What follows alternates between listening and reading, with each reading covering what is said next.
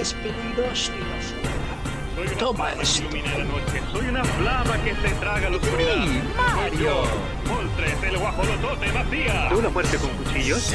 y te castigaré en el nombre de la luna. Yo estoy listo para la batalla, pero ante los enemigos hay que estar preparado. It's Morphito. La esperanza es lo que nos hace más fuertes. Es la razón por la que somos aquí. Con lo que luchamos cuando todos los demás se ha perdido.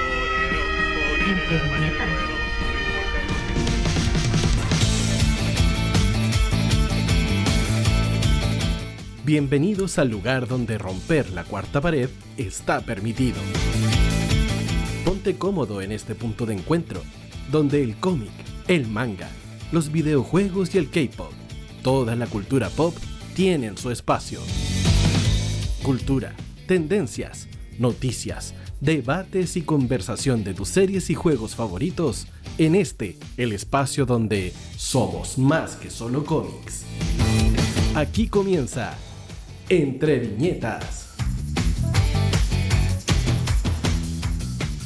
Bienvenidos queridos amigos a esta nueva emisión de Entre Viñetas, porque somos más que solo cómics, en vivo y en directo a través de la 107.5 FM Radio Las Condes y a través de Radio Las Condes FM.cl. Por acá, Profe Panda, dándoles la bienvenida a todos los que ya se comienzan a sumar y eh, obviamente a todos los que ya nos están escuchando por Radio Las Condes. Y no me encuentro no solo en, este, en esta nueva sesión ñoña, en este capítulo número 209, el capítulo Snubble, si así lo quiere ver en la lista de Pokémon. Me encuentro en el micrófono 2 a don Sebastián. Sebastián. ¿Por qué te dije Sebastián? Nuestro querido Christopher Kate. No, no sé qué pensar, no sé qué sentir. Lo eché de menos. Sí, sí, es como. Es raro no tener al Seba acá. Pero sí, me siento. aliena- alienado de mi existencia. Lo siento. No sé, te vi y fue como Sebastián. Sí, sí. De hecho, te vi. No sé si es la, la, la fuerza de la costumbre o. Puede qué ser. coño. Pues sí, puede ser porque estás ocupando el micro de, de, de Sebastián. Pero estos últimos días me he estado sentando acá, pues entonces, No como. sé, mi, mi cabeza fue, se fue con Seba. Sí, sí. Lo ya. siento. Keita, ¿cómo Oli. estás, amigo? acalorado, inviernista sufriendo con este calor de Miéchica que existe en Santiago. Yo no. Hoy día estaba conversando con un, con un compañero de pega que termina su práctica profesional, perdón. Y me decía, yo le decía, no puedo creer que exista un veranista en Santiago. No. Es difícil creer. Él se declaraba uno, pero después lo vi disfrutando del aire acondicionado y le dije, Hasta ahí quedaste. ahí, ahí que este es P4T1. P4T. No, P5T1. P5T. P5T1 T, T0. Muy bien. Oye, y en el micrófono 3, en, en este, en este sí que no me equivoco, porque es nuestro invitado, panelista, parte del staff, eh, nuestro representante de la colonia de Power Rangers, eh, nuestro querido amigo, el doctor Lorca. Querido Paulo, bienvenido nuevamente acá al. Muchas gracias, muchas gracias. eh, gracias, Seba, perdón, Seba 3. Andamos. Hoy día el- vamos a dedicar el programa al Seba, yo creo, en su, Sí. honor, Ya, sí, en su sí. presencia, en su emoción. Debido a que le están haciendo snus en los vilos. Eh, Sí. Bueno, como dijiste tú, el programa 209, si suman los dígitos, van a comenzar con una sonrisa grata en este momento aquí en Entre Maldito Viñetas. sea, ¿por qué? Eh, ya que estás hablando de aire acondicionado, yo vengo saliendo de un resfrío muy fuerte debido a los aires acondicionados, pero gracias al deporte, todos los que escuchan este programa y que ven y disfrutan de cómic Power Rangers también tienen que hacer algo de deporte, porque todos los superhéroes eh, hacen deporte para poder estar bien. Y botas todos los resfríos, todas las cosas. Así que también es conveniente si estén resfriados, un trotecito en la mañana, trotecito en la tarde, bien tarde por el calor, les va a ayudar. Nunca Bienvenidos tarde, a esta edición que viene directo al corazón. Uy, sí. Oye, un capítulo, un capítulo especial porque vamos a estar hablando acerca de amores y desamores acá en el Entre Viñetas. Va a estar bastante entretenida la, la conversación el día de hoy. Pero antes tenemos que darles la bienvenida a todos No los... el, el control está en falla. Sí, siempre, Este, siempre. este control en particular es muy en falla. Sí, nuestro querido Alvarito siempre ahí Un aplauso. Alvarito, siempre presente. Muchas gracias. Perra. Haciendo toda la magia desde Periquilandia. para poder sacarnos al, al Desde aire. Controlilandia. Controlilandia. Oye, eh, recuerden seguirnos en nuestra página web www.entrevinetas.cl, nuestro Instagram como entrevinetascl, nuestro Twitter también con el mismo nombre entrevinetascl, Facebook entreviñetas, el TikTok entreviñetas.cl y obviamente en el WhatsApp todos sus comentarios al más 569 22 28 85 17 y comenzamos a darle los saludos también a quienes hacen posible estos encuentros. En primer lugar, nuestros queridos amigos de Nación Geek Chile, que eh, como todos los fines de semana está con promociones importantísimas para ustedes. Tiene promociones en poleras en blanco y negro, en estampados en serigrafía en blanco y negro. Tres poleras por 15 lucas, loco. Espectacular. Tres poleras por Es 15 bozo. lucas. Buena oferta. Buenísima Muy oferta. bien. Y la otra que tienen es, son dos poleras en estampados eh, en color, en serigrafía, dos por 18 lucas. Así que eh, los pueden encontrar en Nación Geek Chile en su Instagram. Y recordar, además, que Nación Geek Chile también es parte de Geek Producciones. Geek Producciones que está eh, realizando eventos, ferias y expos en el Bazar La Bota Italia, ahí en el, en, en el barrio Italia, en el corazón del, de, de Ñuñoa. Como a dos cuadras de. A dos, tres cuadras de, de Metro Irarrázaval, sí. dos, tres cuadras de Metro Santa Isabel, ahí mismito. Bonito Pero como lugar. tres cuadras de la calle voy. Exacto. Por Condel y por. Por Conde Italia, Italia. Caupolicán, por ahí. Es Está un lugar con mucho misticismo y emoción que se ve dentro de ese lugar. mucha Real. bohemia, además, mucha bohemia. Uh, sí. Muy bien, muy bien. Recuerden que en el Bazar La Bota Italia eh, están realizando estas ferias de emprendedores en donde tú puedes ser parte con tu emprendimiento em, para que tú puedas mostrar tus productos y ser parte de eh, Geek Producciones y del Bazar de La Bota Italia. Y además, por último, saludar a nuestros queridos amiguitos de Fábrica de Recuerdos que para variar tienen tremendos productos también. Ahora que se viene marzo, tienen que ir a comprar cuadernos para el colegio, No. para la universidad, eh, o, o lápices, o, o sets de lápices de colores, todas este- esas cuestiones que piden en el colegio ahora en estas fechas. Fábrica de Recuerdos lo tiene para ustedes. Ingresen en su página web en fabricaderecuerdos.cl y vean el staff que tienen ahí, el stock de, de cosas que tienen, porque están realmente maravillosas. Y si no, vaya a verlos a su tienda ahí en, en la Florida, en Walker Martínez, porque están con cosillas muy entretenidas y si van de parte de la entreviñetas, lo más seguro es que le hagan un cariñito ahí, un, un cariñito en plata. Me Ah. parece excelente. Una que- empresa, una empresa con responsabilidad social. Responsabilidad social y ecológica. Ecológica, sí, porque todos sus productos son de materiales reciclados. Así es, materiales reciclados y no le hacen daño al medio ambiente. Así que vaya y visítelos también en su página web en fabricaderecuerdos.cl. Bonito. Dichas las presentaciones, saludos y, y cordiales invitaciones a que sigan a todo el mundo. Nuestro querido Seba, nuestro querido ¡Basta! No, mentira. Nuestro querido Keita tiene para abrir los fuegos el día de hoy con nuestra carta de ajuste. Yo les tengo una. No, ya, no, no, no, voy, a- no voy inter- no voy a impersonar a Seba ni cagando. Keita va con su carta de. Es- Sí. Eso me recuerda. Ya. Eh, Cebita, te echamos partamos por la base, no, ya. Dele con el festival de. Dele nomás, dele nomás. Tirititi.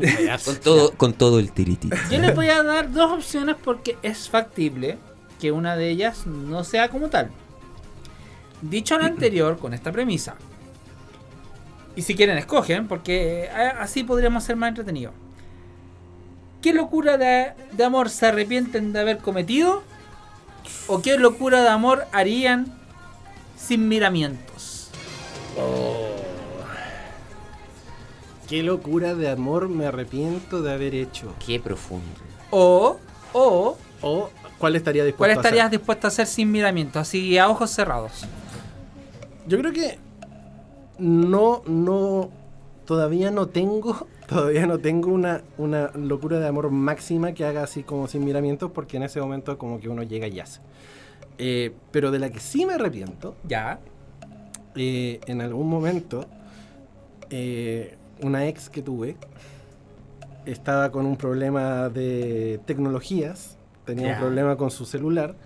Ah, pensé Eh, que era con el disco duro. Ah, Dale, dale no, nomás. además. Dale nomás, dale nomás. Con el disco duro y la RAM, como que tenía problemas ahí. Mm. Eh, tenía problemas con su celular, que pucha, que está funcionando mal en la cuestión y bla, bla, bla, y ña, ña, ña. Y yo, enamorado, Le regalaste el celular.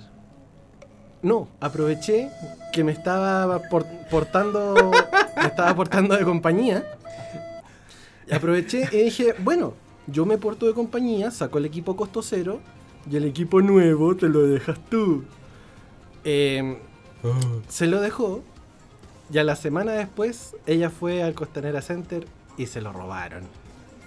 Y, Oh. me, y me dejó con una deuda de un celular de como 250 lucas Ya. ahí con mi celular y yo fue como, "Mm, no, sí, sí, no te preocupes, si son cosas que pasan. El dinero va y viene. El son dinero cosas y materiales. Tú estás bien. Mira que seguía tu historia con atención y pensé de que a la semana iba a terminar contigo, pero no, se le perdió el celular. Ya bien pensé lo mismo. Yo pensé por ese lado. es, es algo que puede pasar. Hubiera sido muy tragicómico. No, terminamos bueno. al mes. ¿Qué son una Oye, semana? ¿Cuatro pero, pero semanas? una, una pregunta, ¿ese celular era 4G o 5G? Eh, después terminó siendo 5G. Ah, ya, ya, se actualizó a las redes modernas de hoy. Muy Sí. bien, muy bien. No sé si podríamos hacer un chiste de 5G más R o qué chucha, pero. Porque no sé. No creo que la, la tecnología 5G así como tal es como del año pasado, antepasado. Sí, pero era en el contexto de la... En el, en el contexto del 5. Avíspate, o sea. Sí, sí, por eso, por eso la R. Se Por parece- eso la R. Ya. Ya. Eso, eso. Sí, eso. mejor Son- que no entiendan nada. No me hagan decir eso. No Un saludo a todos los Juan Carlos. Ya, Doc, lo tuya. A ver, yo creo que. Es que el tema del amor para mí es un tema profundo. Porque. mm, la locura más grande que hice fue cuando dejé el país y me fui a México. Por allá por el 2010. Mm. Eh, después del terremoto dejé todo acá por amor y me fue mal. Resumen, me fue horrible. Pero gané una gran experiencia. Y esa experiencia yo creo que hizo el cambio de antes y después del doctor que ustedes conocen ahora en línea. Ya. No me arrepiento, pero yo creo que lo hubiera pensado tres veces de lo que lo pensé ahora en, en el 2020, si hubiera repetido alguna cosa así. Pero lo positivo, todo tiene algo, algo positivo. Lo positivo que saco de esta historia, que después podría ser un bestseller en las noches de cuentos de amor del doctor, que es otra historia. Em, de que creces, creces como persona y muchas veces el crecimiento va con tristeza, va con dolor y va con, con, con caminos difíciles de recorrer. Y, y eso es todo a favor de uno después de un tiempo. Así Sí. que. Pero fue triste, fue triste, fue triste, fue mal. Sí, hablando, vamos, de, eso, hablando vamos. de eso de los viajes, porque yo en, en algún momento también me arranqué a, a Buenos Aires durante mucho rato. Me fui a estudiar también siguiendo a la chica con la que estaba. También Déjale. me fui para allá. Buscando a- el bife chorizo. Claro. Ese corte preciso, muy bien. Claro. Me Una fui pa-. Me fui para allá y estuve cuatro años viviendo allá en, en Buenos Aires. Y ahí hay otra decisión mía que efectivamente no fue la mejor porque yo creo que se podría haber arreglado de haber sido un poco más paciente y haber sido incluso, eh, claro, más paciente y decir, puta, ya, bajemos un poquito la, la- la rabia porque estaba muy, muy, muy enchuchado en ese momento. Y podría haber dicho, ya, aprovecho este tiempo para reflexionar, espero y eh, tomamos decisiones. Pero no, yo fui demasiado impulsivo, pesqué mis cuestiones, me vine para acá, para Chile y chao, se acabó la historia. ¿Y qué es de ella ahora? No tengo idea. No sabes. No, No lo mismo en mi caso, yo cerré toda historia, así que. No tengo Cosas idea. de la vida. tengo- Eso es. Así no va. no sé, parece, parece que está viviendo en el sur. No sé, pero no, no tengo idea. Para hacer bien el amor hay que venir al sur. Rafaela Carrada, gran visionaria, que fue reina de Viña, ya que viene el Festival de Viña. Saludos a Rafaela Carrada. Sí. Que para que paz descanse. Sí, pues, sí, sí, pues en el cielo, paz iba a decir, descanse. no sé. ¿Y por ande. usted, querido Keita?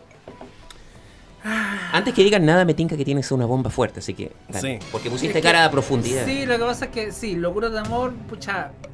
Ustedes me conocieron como el Sugar Daddy del, del, del equipo. Por motivos económicos, básicamente. Sí, ahora es Spider-Man. Sí, sí, con suerte me estoy. Spider- no, no, no Quiero, quiero, que bueno. me- quiero, quiero- quiero que cierta gente me olvide y ahora estoy pobre. Eh, eh, a ver, contexto, por decirlo así. Ya, yo estaba pololeando también. No es con mi actual pareja, fue mi primera polola, la cuestión. Lo mismo. mi primer amor. Y Ya. el más catastrófico. Muy afín a lo que es el- la temática del programa. Y lo mismo, le, a- le ayude económicamente mucho. Eh, sí, demasiado. Así que esas como la- las locuras de amor, varias, varias locuras de amor por decirlo así. Que no creo que valga la pena enumerarlas porque ¿para qué? Pero sí, o sea, inclu- incluido un viaje a Viña, a un hotel bien bonito, la cuestión. Que cuando terminamos mi- con mis viejos nos fuimos de vacaciones, o me, me fueron de vacaciones, por decirlo así, con ellos. Eh, sí, porque no está en condiciones muy anímicas para hacerlo, pero igual. A Concón. Ya. Y típico que uno para cortar camino toma la vía Las Palmas. Ya. Ya, sí. Ya. sí, sí, sí. Decidieron irse por la costanera, justo donde está este hotel. Oh. Oh. Gracias. Ahí te cayó la teja. Oh, y fue doloroso, hermano. Fue Oh, dolorosísimo porque está con el, con el dolor a flor de piel. Ya después lo que hice fue lo que le llamo las... Fue como una, una sesión diaria de selfies. Ya. con un hashtag que no voy a nombrar porque es ofensivo, básicamente. sí, sí. Eh, Está bien, está bien. Era, está era bien. una selfie diaria de, en vacaciones. Ya. Era como un acto de amor propio, por decirlo así. Lo que le llaman el acto de psicomagia. Oye, qué pena que ustedes No, dos no me conocieron antes, porque en su experiencia nombraron la parte económica. Entonces, si hubieran conocido, hubiera sido el precio doctor. Y sus relaciones tal Claro. vez hubieran llegado a otro nivel, a Sí, otro... Le hubieran mandado la chucha más rápido. no sé yo. Pero bueno, cosas. Y ya que yo planteé la pregunta también, y voy a dar la opción, ¿qué locura de amor cometería a ojos cerrados? Y digo esto como pensando en los tiempos actuales. Siento que tener un hijo es una locura de amor. Yo Porque pucha que está caro el kilo de guagua. Mm, confirmo. Confirmo. Esa de es hecho, la locura de amor que yo haría a ojos cerrados porque, loco, desde que tengo uso de razón, por decirlo así, de, de, de ganas de ser de, de la paternidad, que quiero tener hijas, sí, con A. Ya, bueno. ¿Cachai? Entonces, y encontré una persona maravillosa con la que tener esas hijas. Bueno. ¿Y por qué digo que es locura de amor? Vuelvo a insistir, porque está caro. Sí, sale, sale caro alimentar otra boca en el mundo, loco. es complicado, es complicado. Sí, creo, creo que también confirmo, también dentro de, de mi, de mis procesos y todo, también en algún momento me, me dio por ser papá y en- fue tema de conversación con distintas parejas. Y en ese caso siempre llegamos a la misma conclusión. Mientras tanto nosotros estemos como estamos, no podemos traer una boca más al mundo porque vamos a estar súper cortos. Y para tener un hijo tenés, tenés que cuidarlo, alimentarlo, si se enferma, que la que pucha, todo es a la larga un desfalco de plata. po. Entonces, claro, es, un- es una locura de amor traer un, un niño a, a este ¿No? Y más este encima mundo. si es que no estás completamente estable, tanto mental, económicamente, porque loco, no yo creo que hoy en día, si mucha gente, muchos jóvenes, no quieren ser padres, es porque no quieren eh, traspasar los traumas que todavía no son capaces de ni, ni de sortear por sí mismos Mm. o que están con terapia.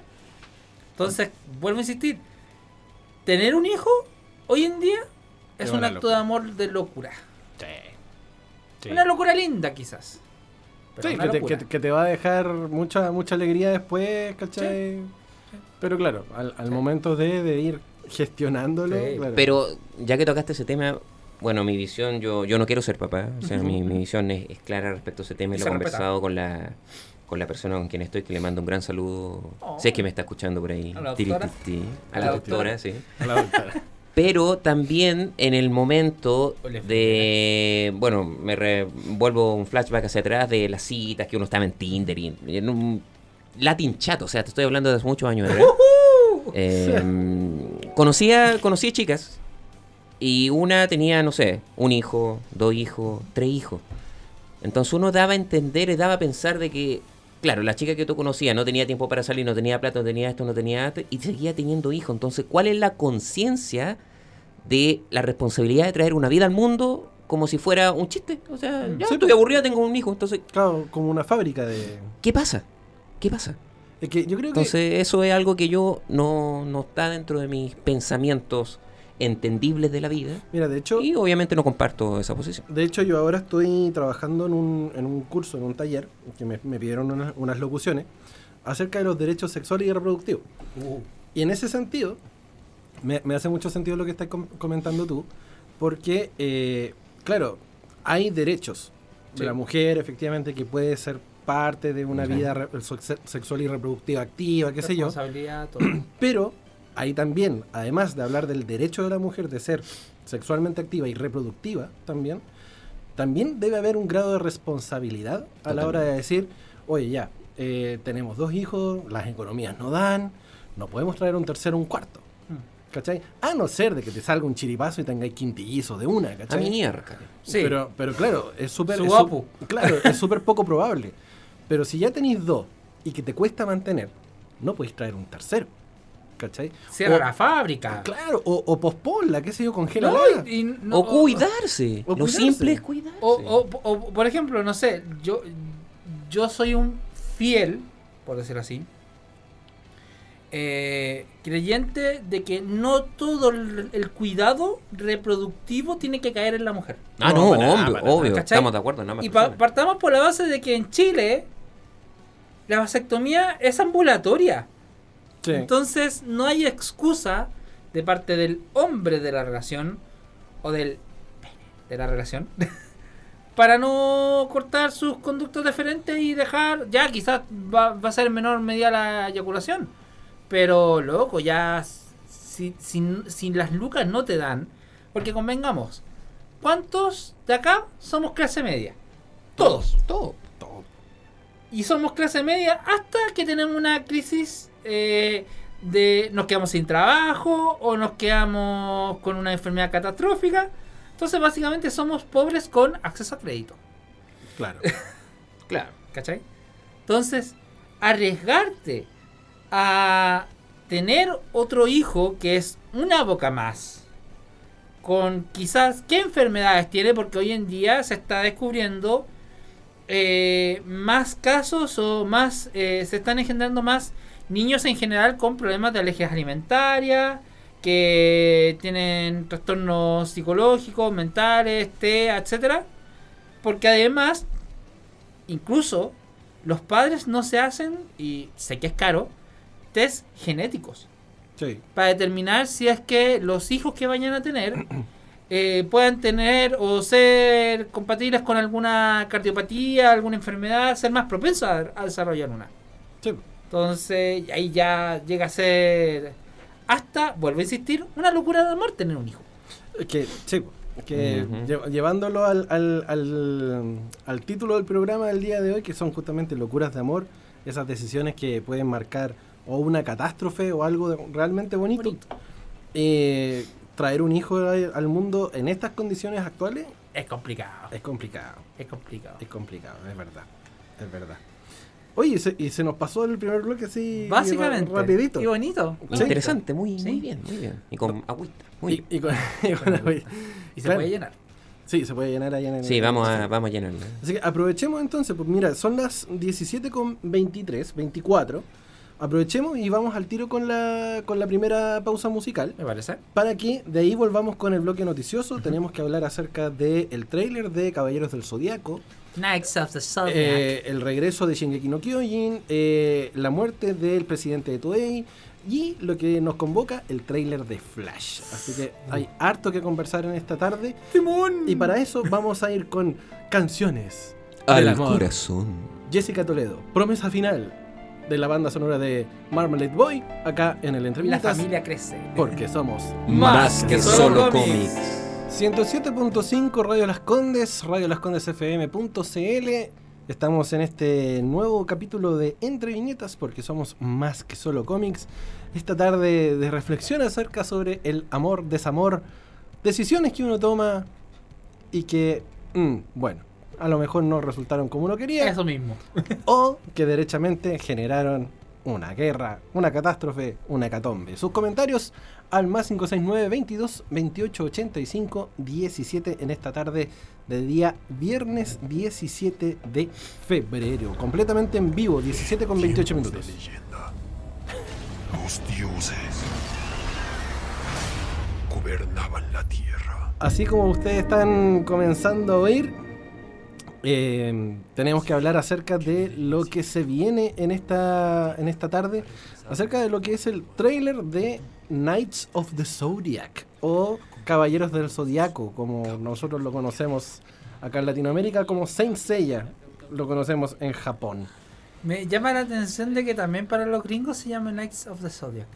Sí, bueno, eh, para los gringos siempre fue Knights of the Zodiac. De hecho, salieron varias adaptaciones en Netflix también Yes, yes, que yes, se yes. llaman Knights of the Zodiac. que porque acá en Latinoamérica llega como Caballeros Los del, Zodiaco. Zodiaco. Sí, pues, pero para mí esa era la traducción que habían hecho los, los españoles Claro. cuando sacaron los Guardianes del Universo. Exacto. Con esa tonalidad hace ya a mediados de los 90, que es cuando acá en Chile llegamos a ver Senseiya con estos con estas arma- estos eh, personajes con sus armaduras, casi que son Uber Eats, como, como he dicho en varias ocasiones.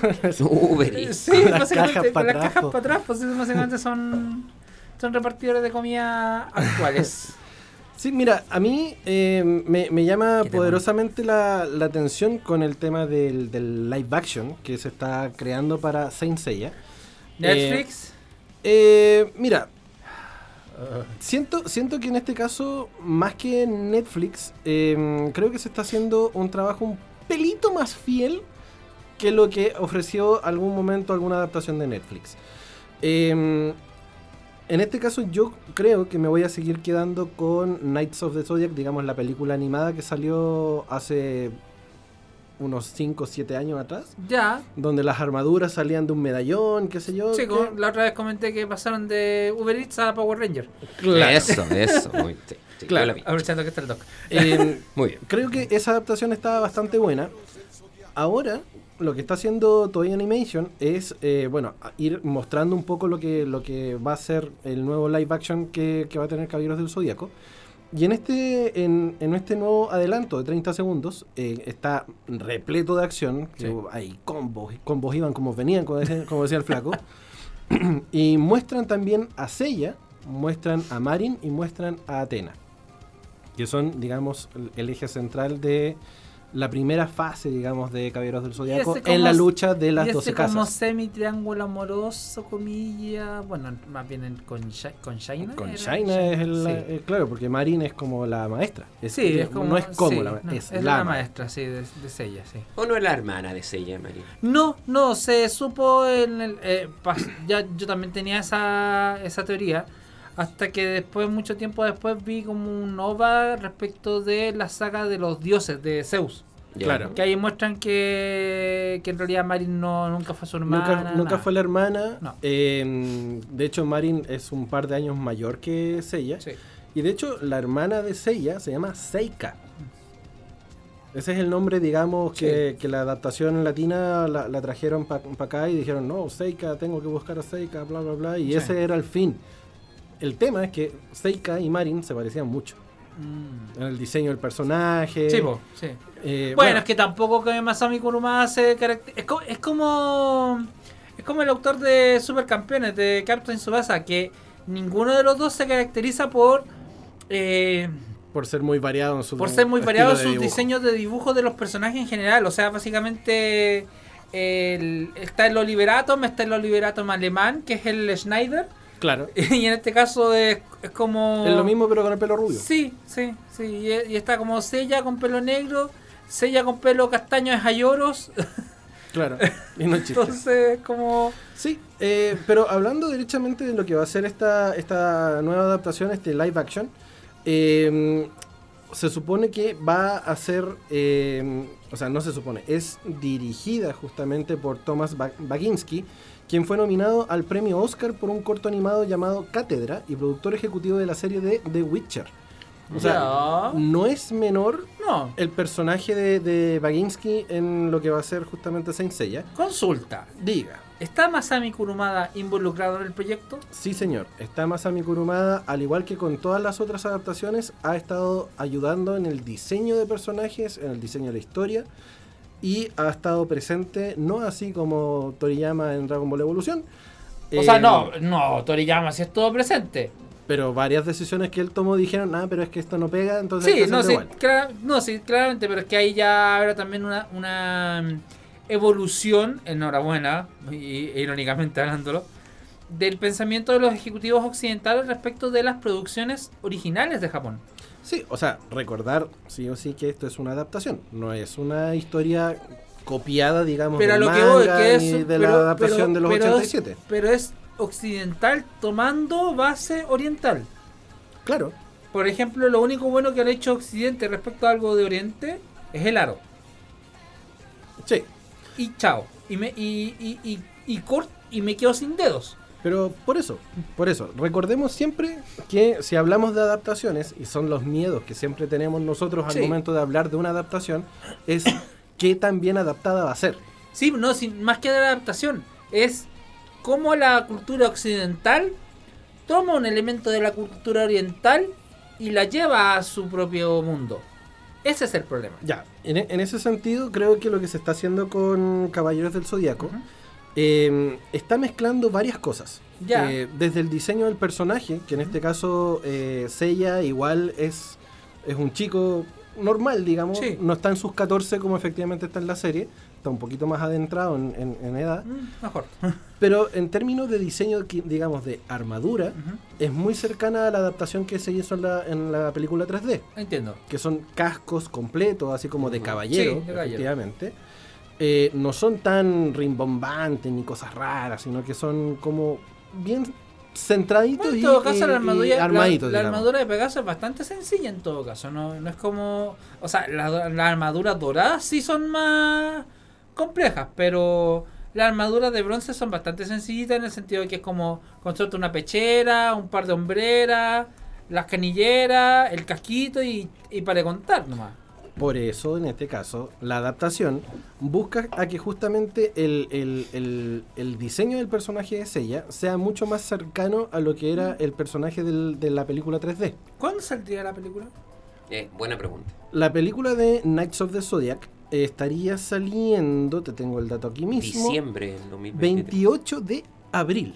Ah, ¿Ahora? Nada, o sea, Sería en En un par de meses más. Ah, miércoles. en nada. Sí, de hecho está súper avanzada, eh, está, está bien, ya bien definida. Ya, igual me preocupa de que a, a- a falta de dos meses de, mm, Ahí no hay mucho. del estreno, 30 segundos de tráiler. Es que por el misticismo, yo creo. Yo creo que, Debe claro, ser una cosa mística, no sé. yo creo que No la sé. gente, o sea, me preocupa. yo creo que la producción está eh, jugando, con- como dice el doc, con el misticismo de la serie y para que evitar un poco el, oye, pero es que esto no se parece en nada. ¿Cachai? Porque nosotros sabemos, Sí, sí. de fandom a fandom hay un paso. Entonces, si de, de- de pronto, de pronto, si tenemos un avance importante y nos muestran más del desarrollo o de la calidad de la animación o de la calidad de las armaduras o del CGI, qué sé Sí. yo, eso va a hacer de que, oye, pero esto no se parece en nada. De que la gente no vaya tanto, al cine. No voy a ir al cine a ver tu cuestión de película. Obvio. ¿Cachai? Marvel nos tiene acostumbrados a eso. O sea, la- los trailers que nos han dado últimamente Sí. han sido cortitos, precisos. Sí. Y de hecho, ahora con el estreno de, de Ant-Man Quantum Mania, mucha gente ha dicho de que la película no es nada parecida al trailer que habían dado. Mucha gente en general dice, me encantaría ver el trailer de esa película. O sea, Claro. la película de ese trailer, mejor dicho. Yo no he visto Quantum Mania Yo tampoco, todavía no la he visto. no se, puedo estrenó, se estrenó ayer recién, entonces... Oye, pero ¿qué como- estudio distribuye la, los caballeros? Toei. Pero asociado con un estudio gringo, no sé, Universal. No, está distribuida directamente por Toei. Wow. Ah, mierda. Porque actúan actores de Hollywood, que sí, en el primer tráiler aparecieron dos. Sí, o sea, Eh, Uno que salió en, en X-Men, una niña. sí, hay, hay varios. Está Sí. Sean Ben, está Entonces, Nick eso. Stoll, está Ben. Mark Dar- Da- Dacascos, eh, Funky Jansen, que si no me equivoco ella es... Ella eh, fue Jean Grey en Eso, X-Men. Jean Grey, la que, la que te comentaba. Entonces, Ah, pensé que estaba asociado todo ahí, más Universal o más otro. o sea, me imagino que la distribuidora acá para, mm, para Estados Unidos, qué sé yo, tiene que ser algo así más, más potente, Más me pro. imagino como Universal. Mm. Pero en este caso, por la, por la información oficial, es Toei Animation la que está haciendo toda la pega. Ah, entonces ahí está el misticismo. Sí, y Toei también nos tiene acostumbrados no a como a- aparecer Jerry Bruckheimer ahí entre medio y ponerte ¿Te un- una música de Linkin Park al final, el famoso sol. No, No, te va a salir Taika Waikiki al final bailando, no sé. No, ya mucho. O si no, va a salir Michael Bay con un Transformer y una tortuga ninja. al No, final. por favor, no, por favor. no, y la bandera favor, gringa así abrazados. Yo que aparezca el Fénix, yo quiero que aparezca el Fénix y el dragón naciente. Van a estar los cinco de bronce. Ah, Ya. perfecto. Los cinco de bronce y va a estar. Coproducción Toei con Sony. Sony, eh, Sony ya, era. ahí está. Buena, Ya. maravilloso. Entonces igual Sony Entonces va a salir Sam Raimi. Eh, claro, va a ser El Spider-Man. reparto ahí. Madison Iceman, Frankie Jansen, Diego Tinoco, Sean Ben, que, que dudo mucho que ahora lo maten. Eh, ma- ah, oh, sí, es Shiryu. Mark Dacascos, Nick Stahl y Makenyu Arata. Sería como el Entonces tú dijiste que estaban los cinco de bronce más. Se supone que van a adaptar la, la saga de las 12 casas. Por lo, Ah, tanto, por lo tanto, va a haber ¡Guau! harto ahí Guau. de combate. ¡Guau! Ahora, no sé cómo van a adaptar tanto en una película, porque se intentó hacer con la película del 2000 y algo, eh, y quedó corta. Quedó corta. Yo, yo podría haber aprovechado, o sea, podría pensar que se podría haber aprovechado más, porque igual era una saga larga. Pero para dejártela en una película de hora y media, hora 45, ya, dos horas 30 a lo sumo, aún así que hay corto. Sí. sí. Entonces, Bueno. vamos a ver cómo, cómo lo van a adaptar. Y hablando de Toei. Y hablando de, de, de Toei, al tiro con la no- noticia de Tezuka, Sí, porque encuentro que la otra es bastante cortita. ya. Murió No, el presidente de Toei. no. El presidente de Toei que eh, cae la consecuencia que se llama igual que un tremendo mangaka llamado Osamu Tezuka. No es el mismo de Astro Boy. Porque efectivamente Osamu Tezuka de Ni de, Astro Kim- Boy... ni de Kimba, ni de Cyborg 09 09 099, creo que era. Sí. No, 009, 009. El, el, el mangaka efectivamente falleció antes. Hace Como en mucho, los 80, Hace mucho rato atrás. Él falleció eh, a, a raíz de un cáncer de estómago. Oh, Em, te digo al tiro, el 89. 89. El Osamu Tezuka que estamos hablando nosotros es el presidente de Toei. El presidente ¿Ya de estaba Toei retirado o está.? no estaba en ejercicio. Ah, está en ejercicio. Estaba en ejercicio. De hecho, la, la noticia con la que confirmaron, que fue la que subió también el, el medio, etcétera, em, comentan que eh, el- en la jornada del martes recién pasado se confirmó la noticia del fallecimiento del hombre ancla de la compañía. Una lamentable noticia, el mundo del anime está de luto, ya que eh, la compañía más importante del mundo del anime, Toei Company, confirmó la muerte de su presidente. 62 años de edad, No, era joven. era relativamente Muy joven. El directivo llegó a la compañía en el 83, lugar donde ejerció diferentes cargos y en 2012 ingresa como miembro de la junta directiva. El 2016 es nombrado director general y unos años más tarde llegó a la presidencia de una de las compañías más importantes de la industria de la animación a nivel mundial. Por lo tanto, claro, a sus 62 años, eh, este personaje importantísimo deja el, el mundo a raíz de, eh, una, mm, de una grave enfermedad previa que no se informa y em, deja justamente ya el, el mundo de Toei a manos de sus trabajadores. En ese sentido, los japoneses son bastante reacios a, informar las causas de muerte iniciales hasta bien pasado un tiempo. Eh, ahí probablemente sean los servicios, el servicio médico legal, el japonés el que se encargue de dar toda esa información. Y condolencias a la familia y a los a los empleados de Toei que ven partir a su líder al final. Sí, es triste la noticia pensando en el, en el legado, digamos, que deja. Y de hecho... Y ahí el- partió debajo, si eso es lo otro. Sí, pues, partió como uno más. Eh, informaron también de parte de Toei que el gerente director, Noriyuki Tada, eh, ha asumido el papel de presidente junto con sus funciones actuales. Y sobre la ceremonia de despedida se, eh, ra- se iba a realizar un velatorio y despedida privados con parte de familiares cercanos. Eso sí, Toei anunció realizar una ceremonia masiva y un sentido acto de despedida en una fecha por confirmar. Una pena. O sea, vuelvo a insistir. Todo este tema de Japón me llama mucho la atención porque a diferencia de muchas empresas chilenas, acá podemos ver una persona que partió de cero llegar a ser presidente de una de las empresas más importantes del país. Sí.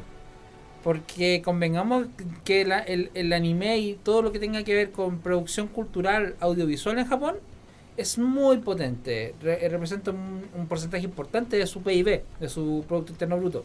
Claro. Entonces, que una persona que, supongamos, pueda venir del campo, llegue a la presidencia del- del- de las empresas más importantes en Japón, lo encuentro notable.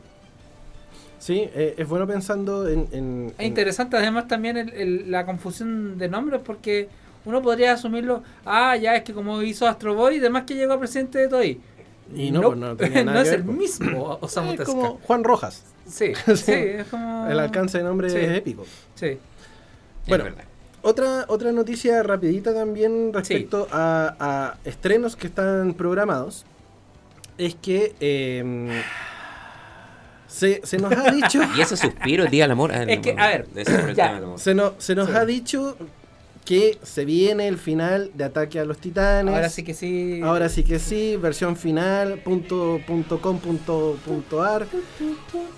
Y el tema es que se supone que es el final de temporada. Se viene el final de temporada, el cierre. El con final, todo. del, del, el final el- del anime. El final del final del final. Sí, o sea, sí. se viene así con cuática.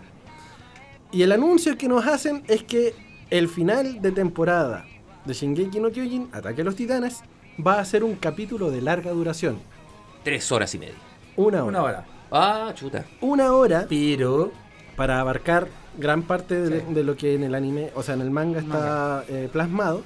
Pero en este caso, esta, este capítulo de larga duración está separado en partes. Por lo tanto, es el temporada 4.1.1. Para que después nos llegue la 4.1.1.2. ¿Cachai? No, no, pues esta es 4.3.1. 4.3.1. Y después, a fin de año, nos vienen con la otra segunda parte final, 4.3.2. la 4.3.2.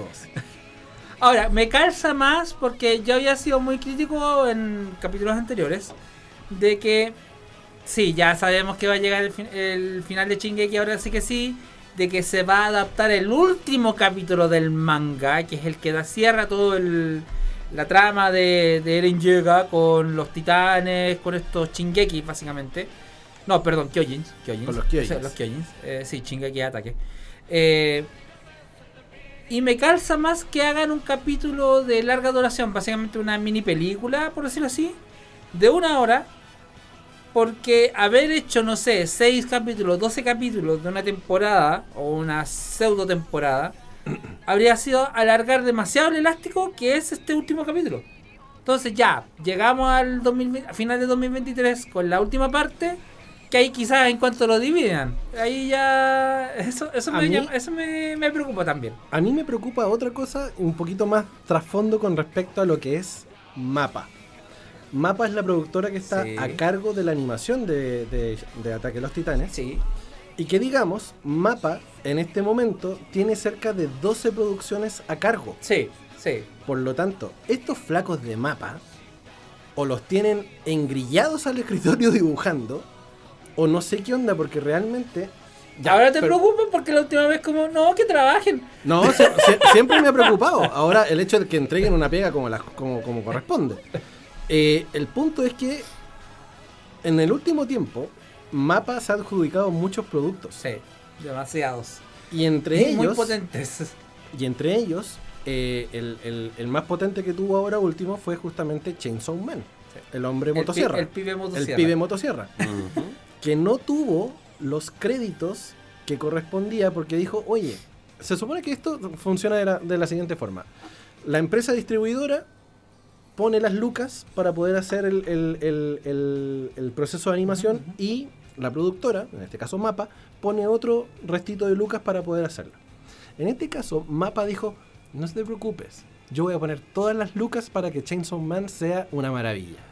Y no tuvo los créditos, o sea, la de vuelta en lucas, que ellos esperaron. Qué feíto. Por lo tanto, hay una clara merma en plata, que eso se traduce en funcionamiento de los animadores en futuras producciones. Entonces está complicado el tema con mapa igual. ¿Te cachai? Renuncian. El que mucho abarca poco aprieta. Exacto. Gran Uh, válido dicho. Sí. El que mucho abarca poco aprieta y lo más seguro es que en ese, en ese sentido Mapa también tenga mucho, mucho que perder a la hora de, de decir nosotros como estudio de animación ponemos las lucas, pero tráiganme producciones chiquitas. Que en algún momento así partió y después los locos dijeron, uy, Sí, lo po. hicimos tan bacán Sí. y bueno, eh, tirémonos con cuestiones más, más grandes. Me preocupa porque, a ver, puedo pensar de que en quizás esta temporada ya tienen lista hace rato. Y quizás por eso la condensaron en dos partes al fin y al cabo. O, o la desarrollaron en dos partes. Eh, porque recuerdo que una de las noticias que hizo mucho revuelo cuando se estrenó la segunda parte de la última temporada, 4.2, eh, era de que se estrena Shingeki los días sábados, si no me equivoco, la, en la, en la- en la noche, tipo días de la noche, o los domingos. Y recién Mapa había terminado el capítulo de estreno dos horas antes Ah, mierda. del estreno. Entonces ya me, imagi- me pregunto, ¿estarán haciendo lo mismo? O sea, el capítulo estará terminado un día, dos días, unas horas antes de su estreno en marzo, a inicios de marzo, creo que el 3 de marzo. Sí, sí, por ahí. Entonces ya llega a ser preocupante. Y como bien dijo el Doc, que mucha barca poco, poco aprieta, me daría miedo de que a futuro Mapa deje de tener el sitial que merecidamente ha tenido. Porque no sean capaces de, de da- de dar abasto a las producciones que, que están produciendo. Entonces, A mí me, me- me genera ese miedo pensando, no sé, en algún momento cuando se hizo Dragon Ball Super, ¿ya? eh, los locos tenían la obligación por contrato de sacar tres capítulos a la semana. Estresante. Y los tipos tiraron Dragon Ball Super con esa calidad de animación. Sí, pues, me acuerdo. después tuvieron que arreglarla para el Blu-ray, Sí, pues. después para la adaptación, para la segunda edición, para la tercera edición. Y claro, ahora tenemos un producto digerible. Sí, vos, pero en ese momento esa, esa visual de Goku horrible. Claro, de- desproporcionado. Super Saiyajin 3 ya. ¿No? Y los paneles eran súper eran súper penca. Sí, pues porque sí. el, para que la gente más o menos cache, el, el- la animación cuando, cuando la hacen, la hacen en un, en un panel, en un fondo, y en ese fondo ponen otra capa con otro personaje, Sí, y po. ese personaje es el que se va moviendo, y después el fondo se va animando, Sí. ¿cachai? Entonces, en este caso, los fondos eran planos, no había movimiento, no había No, efecto de movimiento, y los combates eran así como pa, pa, pa, súper cuadrados. Después, con las reanimaciones o con, o con los Ya, ya teniendo tiempo. Claro, teniendo tiempo para hacer la pega, Sí. dijeron ya, sí, ahora sí estamos un poquito más pasable, ¿cachai?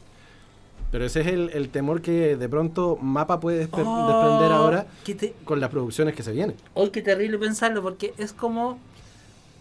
Yo, japonés. Si quiero leer mi manga, lo puedo comprar eh, vía revista, Sí, donde veo puedo leer varios mangas más. O comprarme la edición coleccionista. Los famosos tankobon. claro. Y hay otros hay otras versiones más con colecciones del, del dibujante, etcétera. Siento que está pasando lo mismo con el anime, que tú ya viste el anime en emisión como, como salió de la- del primer filtro, por decirlo así. Pero ya después, oye, si tú quieres ver la mejor versión, cómprate el Blu-ray. Cómprate la edición coleccionista. Y es como, mm, están llevando la misma mecánica, la misma lógica de mercado del Tankobon o sea, revista Tancón o edición especial Kazenban, lo que sea, a audiovisual. Que Sí. complete el video, que. Y o. Paga Exactamente. Suscríbete, cómprate el DLC. suscríbete a Crunchyroll Premium Plus eh, Sonic and Knuckles, por decirlo así. 3DS, 2DS, como ese chiste de eh, featuring intante de From Devil May Cry series, eh, para poder ver la versión ya full animada, habiendo pasado como 4 años, de Dragon Ball Super. y es como... Estre- estrenado en 2015. Estrenada el 2015 con reanimación del 2023. Claro. Bueno, es algo que las productoras nos están acostumbrando justamente por, por estas presiones que tienen a la hora de poder estrenar los capítulos Sí, y los episodios en plazo. Porque lo- los, los espectadores están ahí, las productoras también están ahí, ¿Eh? Toei también está ahí, por mucho que se le haya muerto el presidente, también está ahí urgiendo así como, oye, saquemos las cuestiones a tiempo. Porque No, y que no to- y to- estamos- más encima Toy tiene fama de, de, de no generar buenas producciones en general al- por, por, esto, por estos mismos apuros. Entonces, bueno, ya. eh, maldita lógica de negocio. Oye, son 17,54. Tenemos que hacer la segunda pausa del día de hoy. Pero sin antes decirles que vamos a hablar de Flash. Vamos a hablar del tráiler de Flash. Y vamos a hablar acerca de lo que se viene también con respecto a Decisiones por Amor, que es justamente lo que genera el- la trama de, de Flashpoint, que es la película que vamos a estar revisando en el tráiler a la vuelta del siguiente la bloque. adaptación del cómic Flashpoint. Exacto, la adaptación del cómic de Flashpoint. Y justamente hablando de Dragon Ball, vamos a escuchar de parte de Adrián Barba la versión de Romance Te Puedo Dar, que es el primer opening, el primer Primer ending de mm, Dragon Ball, pero en esta versión hecha para el 2015. Está bastante buena la versión, así que pongan la oreja. Esto es el Entre Viñetas, porque somos más, Más que que solo, solo cómics. cómics. 107.5 FM Radio Las Condes, Radio Las Condes FM.cl y nuestro WhatsApp para que te comuniques con nosotros, el más 569 22 28 85 17 en este día 17 de febrero, siendo las 2 minutos para las 6 de la tarde. Hacemos entre viñetas porque somos más que solo cómics. Lo prometido es deuda. Tenemos que comenzar a hablar acerca de eh, la última noticia que nos trae al, tema central del programa, que es justamente el tráiler de The Flash. Eh, este tráiler eh, que creo que mucha gente estaba esperando. Estaban esperando justamente la aparición de este nuevo, de esta última película de Ezra Miller incluso. Sí. Eh, ya que Ezra Miller ha tenido varias complicaciones en el tiempo, ha sido acusado de muchas cosas. Eh, Se ha mandado ciertas matracas en Hawái. sí, ha, ha hecho un par de, de- de- de cosillas ahí que lamentablemente ensucian su buena proyección como Actor. actor y como actor de superhéroes. Sí. Porque eh, lo conversaba con DJ Mike la, la otra vez, la otra noche, cuando salió el tráiler de, de- de The Flash. Eh, lamentablemente, Ezra Miller pierde la oportunidad de ser parte de la historia. Sí. Sí. Así, así te lo planteo. Sí. Eh, sabemos que eh, el, el caracterizarte como un superhéroe, y bien lo sabe el Doc en su carrera como cosplayer, Muy bien. es un, es un, es un legado que tú también dejas, no solamente para ti como profesional, sino que también para las personas que te siguen, para las personas que te ven. Y en ese sentido, siento que Ezra Miller se farrea la posibilidad de, se- de seguir siendo The Flash eh, de aquí en más a- para nuevas producciones. A no ser, a no ser de que efectivamente la justicia pueda decir lo contrario y que Mm. le aliviane un poco la carga, pero aún así su carrera ya está manchada. Es que, a ver, da, da lo mismo lo que diga la justicia porque la, la visión de la que la sociedad ya tiene de Ezra Miller está manchada. Exacto. Pasa lo mismo, ya me voy a, me voy a meter en. O sea, voy para el otro lado. ¿Qué pasa si a uno lo acusan de pedofilia? Siendo inocente. La justicia dirá, no, no eres un pedófilo, quedas absuelto. Pero el entorno ya quedaste manchado. Claro. Entonces es muy difícil superar la sanción social más que la sanción de los sistemas de justicia. Mira, eh, y hablando Es un poco, complicado. hablando un poco de eso justamente, y, y- y esta fue una movida súper importante que hicieron lo- los estudios de, DC. de DC eh, para, para poder justamente no, no limpiar la, la imagen, sino que poder aliviarle un poco la carga. Y en este caso es que eh, lograron de que Ezra Miller en su última declaración se em, declarara, valga la redundancia, culpable Sí. de los cargos que se le, se le daban. Y efectivamente la fiscalía pidió entre 89 y 90 días de pena suspendida. Vale decir, un, un poco en, en- en ese sentido como libertad condicional. Sí. Y una multa de 500 dólares. De haber sido procesado por robo, se podría haber eh, enfrentado penas hasta 25 años de cárcel. Pero de todas las felonías que efectivamente le, le- le atribuían a, a Ezra Miller, él dice, o sea, dicen que diga, eh, declárate culpable, porque se viene la película, y con eso podemos tener un poco más de chance de limpiar, comillas, un poco la imagen. Y eso fue lo que hace, y efectivamente eh, se declara culpable en, la, en el Tribunal Superior de Justicia del Condado de Bennington, y eso hace de que eh, se aliviane un poco la carga, a pesar de que, claro, como dice el, el, el Keita, el escaño social está. Escarnio. Escaño, Sí. bien dicho. Y, y- y un botón de muestra. En el tráiler muestran a dos Flash, dos Barry Allen, Sí, dos Ezra Miller. No faltó el meme que decía hawaianos en pánico porque hay dos Ezra Miller. ah, obvio. ¿Cachai? obvio. Eso es un botón de muestra de lo, de lo manchado que está Ezra Miller. Por desgracia. Porque lo encontraba muy buen actor, muy buena ca- caracterización, muy humano, muy carismático como Flash, como este Barry Allen tierno, medio, ton- medio tonto. Medio. Spider-Man. Sí, bastante Spider-Man a mi parecer. Siendo que Flash hoy en día es el personaje, y me atrevo a decirlo, y muchos me estarán en concordancia conmigo, es el personaje más importante y gravitante de DC. Porque gracias a él ocurren los eventos que hoy en día estamos... eh, vamos a discutir vamos a conversar. Gracias a él, los eventos que él, que él generó a través del Flashpoint, es que se, se ocurrió toda esta saga de los nuevos 52. Exacto. Di- digamos que el Flashpoint sirve justamente para poder reiniciar la para hacer franquicia. un reinicio, completamente, sí. O sea, un reinicio, un, reinicio en varias partes. Eh, por ejemplo, yo esta semana, después de ver el tráiler de, de Flash, me puse a ver la película de Flashpoint Paradox o eh, Liga de la Justicia, la Paradoja del Tiempo, que es una película animada, la- de- como de las primeras películas, la primera película animada de DC con esta con esta temática que ya está, está disponible en HBO Max, Ujú. que adapta muy bien el cómic de Flashpoint.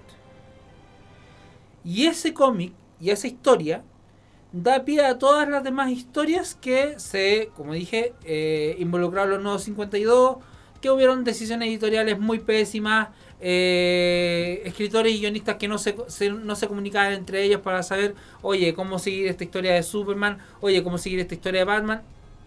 Ya, eso ya es historia conocida para que más, más encima, más adelante, otro Flashpoint ocurrió. Claro. Que ese le ocurrió el- el- en los sucesos de eh, Liga de la Justicia Oscura, Guerra en Apocalypse, que a raíz del desastre narrativo, y digo desastre, no, no desastre narrativo como un caos de los escritores, sino de la de cómo quedó la historia interna del- del- de la película, lo que le ocurrió a los héroes, a la Liga de la Justicia, lo que iba- lo- le iba a ocurrir a la Tierra, es que Flash decide hacer otro Flashpoint. Ya. Aterricemos. Sí. Para que la gente pueda también entender. Porque la gente dice Flashpoint, Flashpoint. ¿Qué es un Flashpoint? Sí. En este caso, Flashpoint es el, el- el cómo se, se llama esta, esta historia, este donde, evento. donde Flash justamente toma la decisión de decir, oye, yo puedo viajar a super velocidad, por lo tanto puedo generar una paradoja de tiempo. A través de mi super velocidad, rompo la Speed Force, que es esta, esta, fuerza, que, se genera Sí. justamente al correr y que puedo hacer de que el tiempo varíe como una nueva dimensión, Sí. por decirlo de alguna forma, y voy a tomar la decisión de salvar a mi familia, de salvar a- principalmente a mi mamá, Mi mamá, que fue asesinada. que fue asesinada. Entonces, ¿qué dice Flash? Barry Allen, pesco mi traje, me pongo las zapatillas, las amarro bien para que no se me salgan corriendo y aprieto. Al generar, al generar esta paradoja de tiempo, efectivamente llega al tiempo donde su madre era asesinada, pero rompe eventos como el evento, como el, el efecto mariposa, Sí. donde efectivamente cambia el universo de, de- del- de DC como nosotros lo tenemos contemplado. Batman es Bruce Wayne, Superman es Que Kal-El, cayó en, cayó que, en, que cayó en Kansas, Kansas. claro. todo ese universo eh, al momento de Flash romper la Speed Force y viajar en el tiempo, se desaparece. sí. Al punto de que en Flashpoint, en esta, en esta nueva paradoja de tiempo, que es el cómic, no es la película que vamos a ver nosotros, Sí. en esta paradoja de tiempo, Batman no es Bruce Wayne, es su padre, es Thomas, Thomas. Wayne. Sí. Y además, Bruce Wayne es el asesinado en el callejón. Sí. Por Y- Joe Chill. Claro, y, po- y por eso, porque muere Bruce Wayne a manos de un asesino, Martha Wayne se vuelve tan loca que se convierte en el Joker. Ah, mierda. Sí. Es hermoso. Es hermoso cómo, cómo te Sí. plantean esta, esta paradoja y que se abre justamente un montón de alternativas y que de hecho Superman no cae en, en Kansas. Cae en Metrópolis. Porque efectivamente eh, este, este otro flaco que no me acuerdo el nombre en este... Sod, el general Sod. Mm. al momento de arrancar la nave de Kal-El en, en- cuando Krypton es- explota y toda esta cuestión, Ajá. Sod se da cuenta y dijo, este loco no se va a ir a ninguna parte. Misilazo. Misilazo Sí. Y explota la, la- la- la nave de Kal-El, por lo tanto Superman no existe. Y en este caso, hablando de esto, de ahí se va a enganchar la película de The Flashpoint, eh, que está ahora haciéndose el, estreno de su tráiler, donde te explica justamente que Barry Allen pesca su joven traje y erróneamente usa sus poderes para salvar a su familia y con eso reinicia el universo de DC. Em, y para solucionarlo todo, se va a enfrentar al General Zod, eh, que también apareció Michael Shannon, que va a reinterpretar justamente a Zod, que, que apareció en El. Hombre de Acero. Sí. Man of Steel. Y Barry Allen va a contar con la ayuda de nada más y nada menos que de Supergirl, que en este caso vendría siendo la prima de... eh, Kara de- Zor-El. De, claro, Sí, de, de Kal-El. Kara Zor-El. Y además, con eso, se supone que nos vamos a encontrar a dos encarnaciones de Batman. Qué maravilla. Que en este caso vamos a tener la versión Ay, de, Batman. de Ben Affleck Ben Affleck. El Batfleck. y vamos a tener la De Michael Keaton. el regreso heroico de I'm Batman, Batman 89. Michael Keaton. Tim. O sea, vamos a tener dos Batman en esta, en esta nueva versión de, de Flash, Sí. eh, donde todo, todo se va a reiniciar y yo creo que es una muy buena apuesta y pensando también en el cómic justamente, Sí. que el Flashpoint justamente es un reinicio de franquicia. Y eso hace, como James Gunn sale de Marvel y vuelve a DC, o sea, llega a DC Y, y toma el mando de DC. y toma el mando de con DC, Peter Safran. le pega al computador un F5 y reinicia todo esto con el Flashpoint, al igual que con el cómic. ¿Y qué va a pasar con el Batman nuevo si sale en un Batman viejo? Que van a reinventar el Batman viejo, va a crecer y el nuevo. Es que ahí, ahí hay, un, hay una lista de, Por de- ejemplo. de posibilidades, Sí. porque se supone que con la nueva película que se está promocionando o que dicen que se va a realizar, tiene muy, tiene muy poquito, muy poquito de, de- de Batman precisamente Sí. porque se va a enfocar en Damian, en el hijo. En el hijo de Batman. Se va a enfocar en Robin. Sí. Va a aparecer un Batman adulto, que lo más seguro es que sea Batfleck, Ben Affleck, por un tema de edad y por de por, por, eh, de co- eh, composición física. Uy, me gustaría que fuese como una adaptación de Batman del futuro. O sea, el Pattinson, este compadre. Pattinson- fue- Pattinson está en otro en otra parada. Sí. En el sentido de que. eh, Va a seguir apareciendo. Va a seguir apareciendo. Pasa que eh, Peter Gunn confirmó. Y James Gunn. James Gunn, perdón. James Gunn confirmó. eh, Lo mezclé como Peter Safran con James Gunn. Peter, Peter Gunn. Eh, James Gunn confirmó que las películas de. eh, de Batman, de, de Pattinson, con Joker, por ejemplo, que además ya está con Joaquin Phoenix, y que ahora va a salir una película con Lady Gaga, haciendo Harley Quinn, están enfocados en un universo que van a llamar Elseworlds, que es como mundos alternos. Ya, ya. Entonces no se van a... mm, se van a topar. No sé, quizás. No Lo- sabemos. Lo más seguro es que no, porque si es, si es como en Marvel lo plantean como los What If, como estas historias que podrían Ujú. pasar o que suceden en universos paralelos, lo más seguro es que no se topen. Ojalá, creo yo, a, pa' mí, a mi parecer, ojalá se topen. No sería, es que, insisto, no sería malo ni raro, a mi parecer. Claro. Porque What If sí se involucra con, con, el- con los Marvel, porque gracias a, lo- a los, a los eventos de Loki es que después se, se gatilla el What If. O sea, gracias, gracias a Loki por jugar con las gemas del infinito. Eh, Ni siquiera la gema del infinito, con matar al que, al que permanece. claro. a He Who Remains. Bueno, una de las encarnaciones de Kang. Entonces, todo lo que es Battinson con Joker de Joaquin Phoenix está por un carril paralelo que no afecta a Batfleck. Sí afecta, o sea, ya, como dice el panda, puede que esté quizás como un Batman ba- más viejo. ya no va a estar Henry Cavill como Superman, eh, es posible que recasteen a Jason Mamao- Momoa como este un personaje de lobo, si no me equivoco. Sí. Que ya dejaría de ser Aquaman. Gal Gadot no sé si seguiría como Wonder Woman. Está en veremos. También veremos. Está en veremos. No, no la han ni confirmado No. ni sacado. Y Barry Allen, o sea, Ezra Miller, lo dudo mucho por todo este, por todo esto que hemos conversado. Ahora, ¿por qué estamos hablando de esto? ¿Y cuál es la premisa del programa? Decisiones. Decisiones catastróficas. tomadas por amor. Por amor. Porque ¿qué es lo que hizo Barry Allen? Y que es una de las cosas que le reprocha el Flash reverso, tanto en el cómic como en la película, es, perfecto, tú retrocediste en el tiempo para salvar a tu madre. Una decisión egoísta. ¿Por qué no salvaste a Kennedy? ¿Por qué salvaste, no sé? ¿Por qué no salvaste Chernobyl. a- a- a- ¿Por qué no ¿O detuviste ¿Por qué no salvaste al panda antes de que sacara el celular? ¿Cachai? También. También. O yo antes de empezar a poner con esa tipa. Claro, ¿Cachai? ¿Por qué no detuviste el DOT antes, Antes de al México? avión, claro. También, ¿cachai? Entonces, fue una decisión egoísta, efectivamente. Pero una decisión por amor. Claro, y eh, hay una serie de decisiones desde el amor que toman muchos personajes que a la larga terminan siendo catastróficas. ¿Cachai? El hecho de que, ya, tú tienes un poder, hablando de Flash, Sí. y lo ocupas justamente en una decisión súper propia, a lo mejor ya, como dice el, el Keita, súper egoísta, de decir, ¿sabes qué?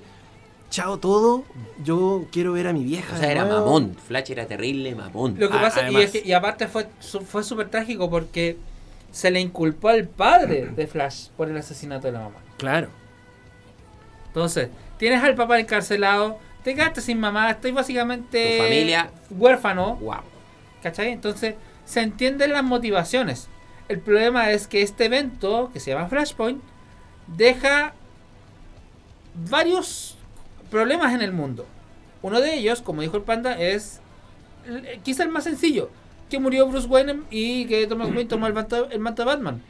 Pero a la vez, Diana, Wonder Woman, con Arthur Curry, Aquaman, están enfrentados, enemistados Mm. Ella como Las soberana de, de Amazonas, de, de las Temisi- de las Amazonas de Temisira, y él como gobernante de la Atlántida. Con el. Además, no sé, esta, esta es una teleserie la cuestión. se habían enamorado. Wonder Woman con. O sea, Mujer Maravilla con Aquaman. Se enamoraron. Tuvieron su noche de pasión. ¿En el agua? En, en, una cama, en, la, ca- en la cama de, de la Wonder Woman. Ah, ya. En la, en la cama de ahí, de, del En- Amazonas. En el lecho Ah. amazónico. lecho amazónico. Sí. Mera, que es la esposa de Aquaman, los pilla.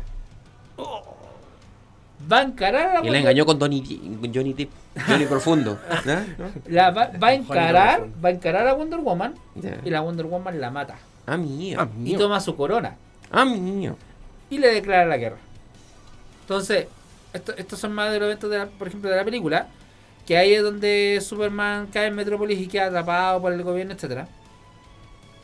Eh, convierte en Londres en Nueva Temisira. y a eh, Aquaman creo que inunda Estados Unidos casi completo, Sí. o por, por lo menos una gran parte.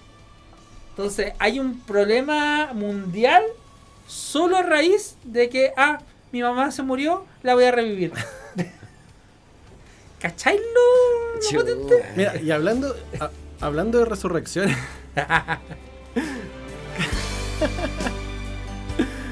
sí, terrible. Sí, Hablando de resurrección, imagínate el, el hecho, en- hablando de Dragon Ball, decisiones tomadas por amor, sí. por amor a la, a la- a la humanidad, por amor a los amigos, qué sé yo. Se supone que el hecho de utilizar las esferas del dragón, cada vez que tú utilizabas las esferas para poder revivir a alguien, las esferas se iban o rompiendo o perdiendo su poder. Eso ya no es canon. Se supone, se supone en el manga es canon. En el manga es ¿En qué canon. momento lo dicen? En el manga es canon. ¿En qué parte? Eh, no me acuerdo si es al- casi al final de Z o, O lo, sea, o- me ac- o- o lo han nombrado en Super. Me acuerdo. Pero se supone que en GT, en Dragon Ball GT, Sí, se po. supone que no es canon. Sí. eh, al momento de, de utilizar las esferas por el- la cantidad de uso, las esferas se van rompiendo o van perdiendo su poder o se van tornando malas. Sí. Entonces eso, por el uso excesivo de las esferas por deseos caprichosos, hacen de que nazcan justamente los dragones de cada esfera Sí. para erradicar a la humanidad, porque dijeron, oye, estás ocupando mis esferas, por lo tanto, para tu show y te voy a eliminar porque estás ocupando mis poderes sin mi permiso. Ahora, ojo, que el Muy. Supremo Kaioshin de hace 14 generaciones era, ¿Sí? eh, era muy crítico del uso de la esfera del dragón, pero Siempre. no recuerdo. Sí, no, sí, siempre ha sido crítico. Pero no recuerdo que haya dicho algo así como que las esferas se corrompían ni nada. A lo más que se les había entregado el poder a los, a los Nameku.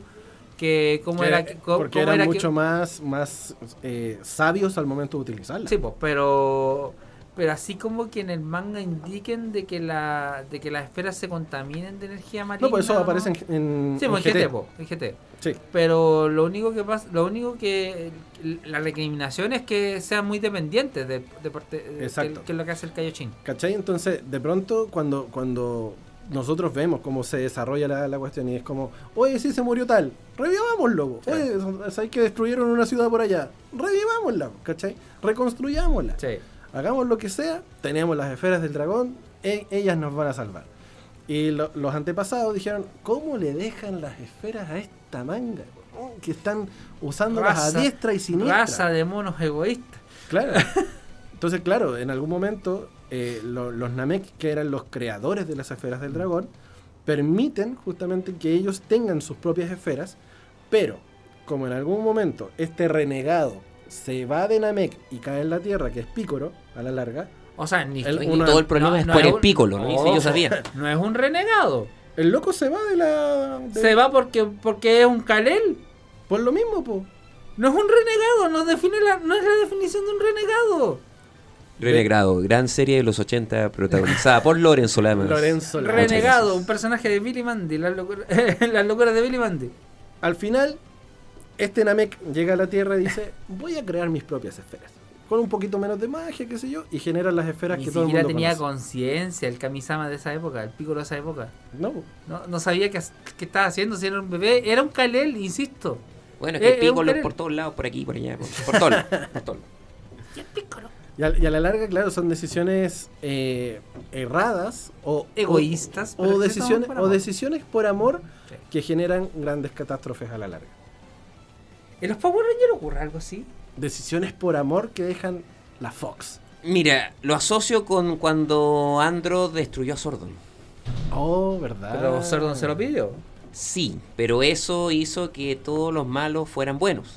Sí, Y ahora sí. ya en, en los tiempos actuales están volviendo a aparecer los malos. Entonces tal vez algo se generó por ahí. Es que alguna abertura divina, alguna por abertura de los por lo que, cómics por también lo que tengo entendido, entonces, por, por lo que tengo entendido y lo que me, lo que me da a entender la serie era que solamente fue en el universo y en la galaxia donde ocurren los hechos iniciales de Power Rangers.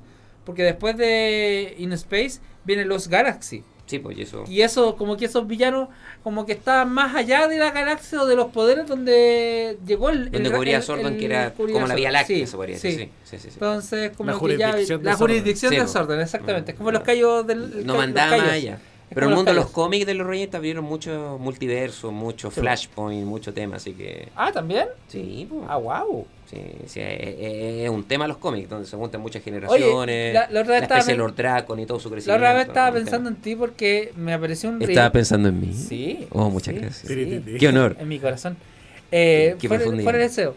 Un reel que me apareció en Instagram de una historia que planteaba, lo planteó de esta forma. ¿Qué pensarías si Rita Repulsa se enamora del Ranger Rojo? Y hay un anime de eso. Excelente. pregunta. Interesante. Sí. Que, se- Interesante. que básicamente se llama Love After World Domination, si no me equivoco. Que es un equipo de Sentai. El rojo se enamora de una villana. Obviamente Oh. muy curvilínea, muy boing, Ah, de que tenía que tener su. por supuesto. Obvio. Obvio. Pero se enamoran. Entonces es como. ¿Qué hubiera pasado si uno de los. O sea, que entre comillas pasa en los Power Rangers, por ejemplo, que el un Red Ranger se enamora de, de una villana? No, no, no- Mira, es que siempre el amor en la serie, por lo menos que todos vimos y que todos conocemos, nunca fue mostrado como amor como tal, con besos, con detalles de eso. Era como Pero, por ejemplo- te tocaban el hombrito y listo, un abracito y sería. Ya, pero por ejemplo, Eso por la línea Astronema, pero- Caroner, Claro. se enamora en los Galaxies, si no me equivoco, Del Silver Ranger. del Silver. Claro. Sí. ¿Cachai? Entonces es como, como, ah, puede pasar, po. Puede pasar. Puede pero pasar no una muestra de amor lo que no, porque, los ojos porque ven. es for como, kids, es para, claro, para eh, cabros chicos. como el pololeo de la mano. Claro, con el Oh, pololeo sucio. básica. Eso. Como dirían los japoneses, qué sucio, tomarse Yo- de las manos. Yo te tengo una, una, una decisión trágica tomada por, por, por amor también. Eh, una, una serie que se llamó eh, Los Pecados Capitales. Que Mm. acá, eh, bueno, en Japón se llamó Nanatsu no Taisai, Los Siete Pecados Capitales. Donde existe el personaje de Meliodas, que es como el líder de los pecados capitales, que es como una banda de seres mágicos. Y está Elizabeth, que es una reina o una princesa de un, de un reino X. El punto, se supone, cuenta la leyenda, es que Meliodas y Elizabeth están condenados a conocerse en todas las vidas, en todas las reencarnaciones.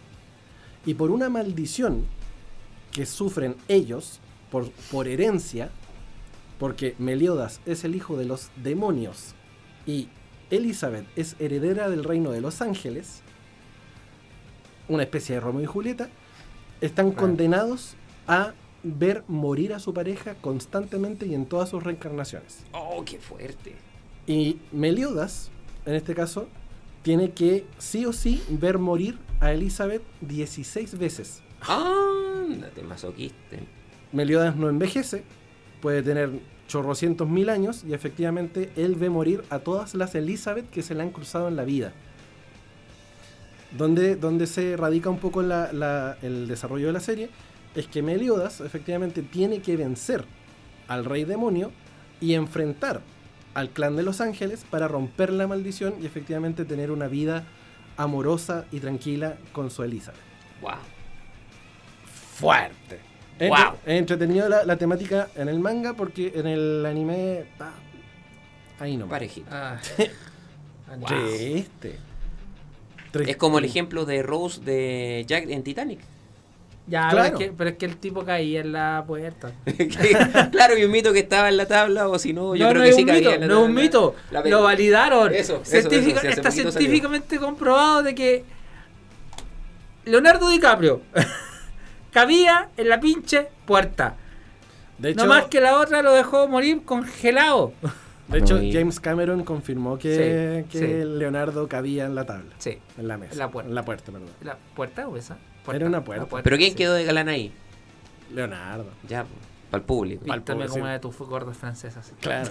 Eh. Pero bueno. Hay, otra, hay otro anime que también tiene harto que ver con el tema de los viajes en el tiempo, que es justamente el que está en emisión ahora, que se llama Tokyo Revengers. Mm. Se supone que el personaje principal, que se llama Takemichi, eh, tiene la posibilidad de viajar en el tiempo mediante un apretón de manos, pero con una persona muy particular, con el hermano de la novia que él tuvo, que fue asesinada.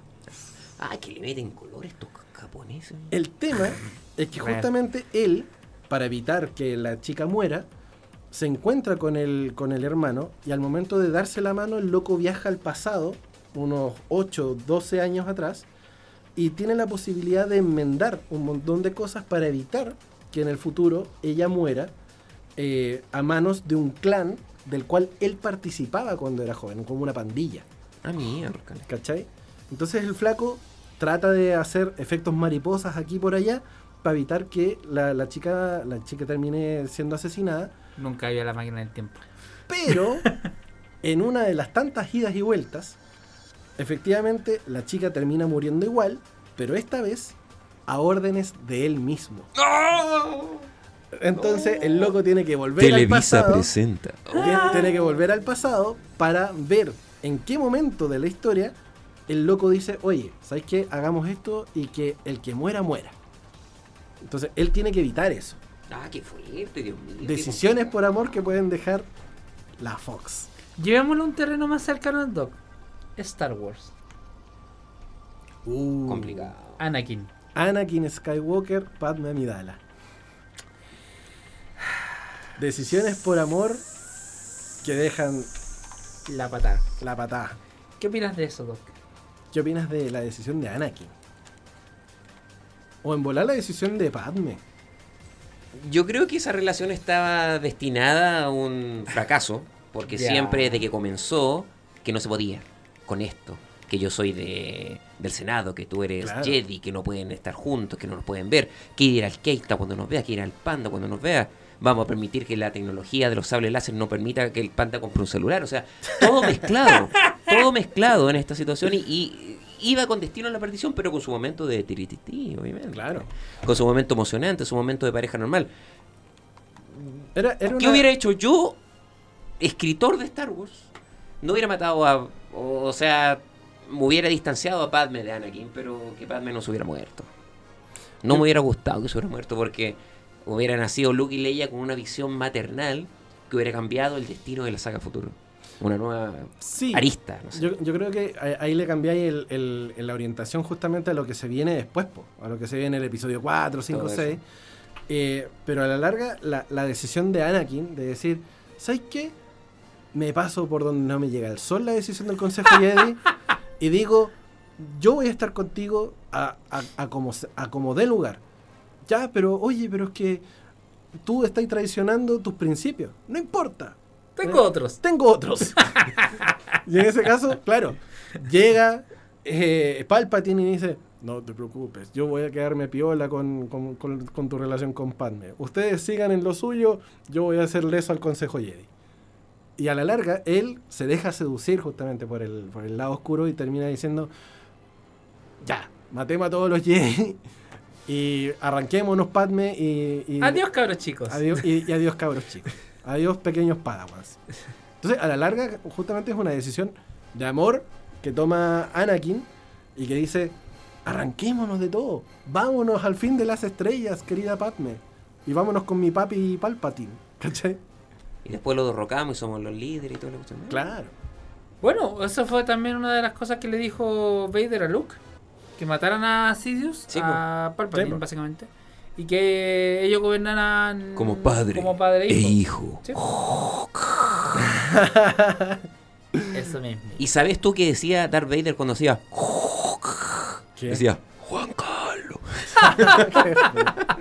Pero bueno, un saludo a todos los Juan Carlos, mascotitas que están por ahí Oye, escuchándonos. 18 con, 18 con 29, estamos hablando de amores y decisiones que han llamado la atención y que han dejado catástrofes. ¿Y por qué no? Amores violentos.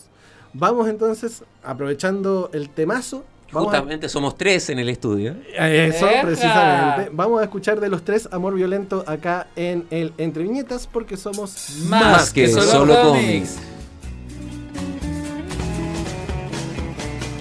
107.5 FM Radio Las Condes, Radio Las Condes FM.cl y nuestro WhatsApp más 569 22 28 85 17 es el lugar, el punto de encuentro donde tú puedes hacer tus comentarios acá en el Entre Viñetas en este capítulo 209 de este hermoso punto de encuentro ñoño. El día de hoy hablando de amores catastróficos, decisiones que pueden dejar tremendas embarradas. Así como estábamos hablando de, mm, de nuestro querido amigo Anakin, de nuestro querido Flash. Cabra mía, chica. Pero hablemos de algo más bonito. Literal, amores bonitos. Amores bonitos. Sí. A mí, cuando, cuando a mí me, me- me hablan de amores bonitos, y perdón lo autorreferente porque me gusta mucho Dragon Ball, yo automáticamente me voy con Vegeta. Ya. Plantéalo. ¿Por qué, ¿Por qué Vegeta? A pesar de que es el personaje que más odia a Akira Toriyama, Sí. lo ridiculiza en cualquier momento. Vegeta es el que más desarrollo como personaje ha tenido. Sí. El loco llegó a invadir la Tierra, a reventarla, se termina yendo porque fue vencido sí. y comienza después con el paso del tiempo a amigarse, digamos, con estos terrestres que vendrían siendo Gohan, Bulma, Krillin en Namek. Después se termina siendo como partner de combate con, con Goku, con Majin Buu. Eh, y a la larga el personaje de Vegeta deja su orgullo Saiyajin para poder establecerse en la Tierra como el único lugar de para poder su vivir vivienda, su claro, vivienda, y a su vez su hogar. termina siendo pareja de de aquella que si no fuese por ella no existiría Dragon Ball, que vendría siendo Real. Bulma. Sí, es una, es una gran Deus Ex, la Bulma. Para, para, para sí, o Sí, sea, es sí. imposible no, no pensar de que Sí. Dragon Ball sin Bulma no existe. No, no, no se llama. Sí. No. Sí. Y Vegeta se logra establecer, logra vivir con Bulma, logra formar una familia Sí. y a su vez en los hechos, en los episodios de Dragon Ball Super cuando eh, Bulma está embarazada de Bra, Sí. La hija. claro, le dicen, eh, Goku le dice a, a Vegeta, oye, vamos a entrenar, que se nos viene un tremendo torneo en la cuestión y bla, bla, bla, tenemos que ir a hacernos más fuertes. Vegeta le dice, ¿estáis lo- loco? ¿Cómo se te ocurre que vamos a ir? Yo no voy. Yo no voy a ir porque Bulma está embarazada y para más remate está a punto de tener la guagua. Yo tengo que estar acá acompañándola. Vegeta, olvidando su orgullo, olvidando su fuerza, su poder, Sus ganas de pelear. sus ganas de pelear, es capaz de quedarse con su mujer acompañándola en, en un- en uno de los procesos más importantes después del nacimiento de Trunks. Tengo la duda. Toriyama hallará aquello. ¿Algo vergonzoso? Yo creo que lo hizo pensando justamente, de- le he dado demasiado, demasiado tarro a Vegeta, por lo tanto voy a darle un pelito de redención. No sé, tengo, tengo mis dudas ahí. Porque, pucha, pienso en la visión muchas veces retrógrada que tienen los, los japoneses respecto de ciertas cosas referente a la mujer, referente en general a la familia. Me llama la atención si es que, como tú dijiste en un, un momento, Toriyama en general no pierde oportunidad de humillar a Vegeta, de ridiculizarlo. Bingo. Cuando hace el baile del bingo. ¿Cuál es el? En la película de Kamito Kami, ¿Ya? cuando Bulma está celebrando su cumpleaños y llega Bills para poder hacer que Ya, espérate. Kami to Kami es. eh, La batalla de los dioses. La batalla de los dioses, ya. cuando ya. lle- llega recién el gato morado. Sí, sí, sí. Cuando, Señor su- Bills. cuando sucede eso, para evitar que Bills se Ah, enoje, verdad. Le Vegeta se pone a bailar Sí. el baile del bingo. Sí, ya me acuerdo. Ya, ya, a eso te refieres. Ya, sí. Sí, ese, ese tipo de humillaciones, sí, sí. Por eso pienso, ¿será esto de. de ponerlo como un buen padre una forma de ridiculizarlo o, o qué? Me llama la atención. Yo siento que, como te digo, puede ser un, un- un momento como de redención porque le he dado tanto como caja al pobre. Entonces voy a evitar, voy a evitar que en esta ocasión sea vapuleado por mí como autor y le voy a dar un, un peso argumental. Después. eh, Después lo, lo humillo de nuevo, pero. claro. Y después Whis llega y dice, oye, pero no te preocupes de eso. Y le tira la, la brava afuera. Con efecto especial. Claro. No, y más encima así ya sin parto ni nada, así ya, ¿por qué no llegaste a mi vida antes? Claro, así como, flup, llegó, sacó y chao. Sí, Anda a entrenar. Nació, nació. Ya, y te la entrega con te la entrega con mantita, limpiecita, sin ni, na- Claro. ni líquido amniótico que limpiar, nada, así ya. Y la caja del gobierno al lado. con condones. ¿Cachai? No, Así ya. que yo creo que Vegeta, La caja del gobierno. hablando de, de amores bonitos, siento que Vegeta tiene ese, esa, esa Ya, sí, suerte de, sí. de poder resarcirse también un poco de las cagadas. De esas fechorías y. Bueno, también fue revivido por no ser tan malo. momento. Sí. O sea, por ganarse su derecho. Sí, sí. por combatir y, y salvar la tierra. Pero no ser tan malo, porque cuando Goku pidió el deseo de revivir a los terrícolas o a los que habían. No, miento. A los que habían sido asesinados por Majin Buu, que, que no fueran extremadamente malos, Lo reviven. lo re- reviven a Vegeta. Entonces, como. Y hasta Goku se sorprende. ¡Oh! ¡Te, Te revivieron! no eres tan malo, Vegeta. Y eso Sí. que había matado como un tercio del, del torneo de artes marciales. Así Sí, que. Una, una galucha completa. no, uno o dos. Fueron como dos galuchas. Sí. fueron dos galuchas porque como que se enoja ya, o sea, no. Ataca primero y como que, ah, ya, eh, no me pescáis, atacó la otra. Y ahí es cuando Goku le, le para los carros. Sí. Y le para los carros también al Kaiohin, así que... Si pudieran ver muchachos en el estudio, ahora veo una camiseta que tiene panda que está en idioma japonés que asocio que dice yo amo a Vegeta. No, Es dice como el- Ranking of Kings. No, bueno, pero me, sí. me cagaste la perspectiva de... es como yo amo a Valero, pero yo amo a Vegeta.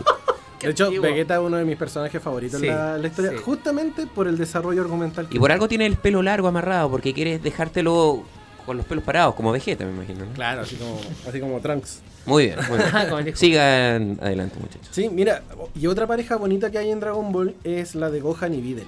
Sí. sí. La, la del hijo de, de De Goku, Goku. con, el, con la hija de eh, Mr. Mr. Satan.